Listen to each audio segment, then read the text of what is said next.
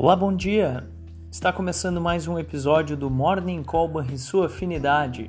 Eu sou Daniel Boss, analista de economia do Banrisul, e hoje é dia 28 de fevereiro. O meio da semana chega com importantes dados sobre a principal economia do mundo.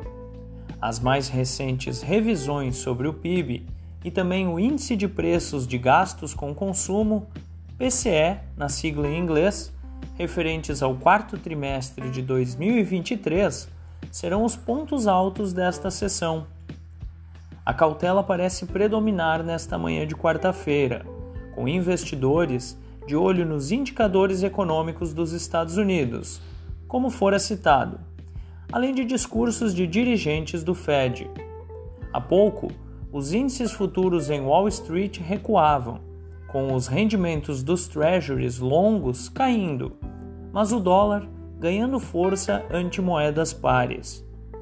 No velho continente, as bolsas não mostram direção única, após resultados corporativos abaixo do esperado.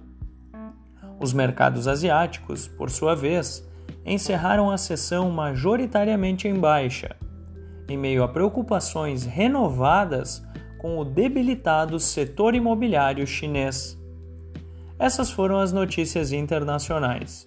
No Brasil, tivemos mais cedo a divulgação do IGPM de fevereiro, que apontou deflação de 0,52%, ante alta de 0,07% um mês antes. O resultado, vale lembrar, veio abaixo das previsões que apontavam para a queda de 0,50%. Ao longo do dia, teremos tempo para voltar as nossas atenções para o resultado primário do governo central, referente ao mês de janeiro. Como pano de fundo, as reuniões do G20 em São Paulo continuam e terão a presença da presidente do Banco Central Europeu, Christine Lagarde, e também do presidente do Banco Central Brasileiro, Roberto Campos Neto. Para o Ibovespa, esperamos alguma pressão, dado o mau humor vindo de fora, e sinais mistos em commodities, dado também que o petróleo recua e deverá impactar a principal petroleira brasileira. Na contramão, o minério de ferro avançou após dias de intensa pressão. A queda dos juros dos treasuries poderá aliviar a curva de juros futuros em meio à valorização do dólar. A ver. Fechamento do mercado. O dólar encerrou a terça-feira com queda de 0,93%, aos R$ 4,93. O euro caiu 1% aos R$ 5,33.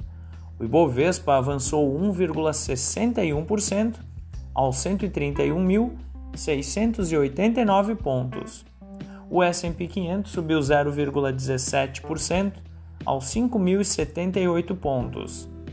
O DI futuro para janeiro de 2025 caiu 6 pontos base, a 9,97%. E o DI futuro para janeiro de 2030 caiu 7 pontos base, a 10,62%. Você ouviu o Morning Call e sua afinidade com os destaques do dia. Acompanhe de segunda a sexta-feira o nosso overview.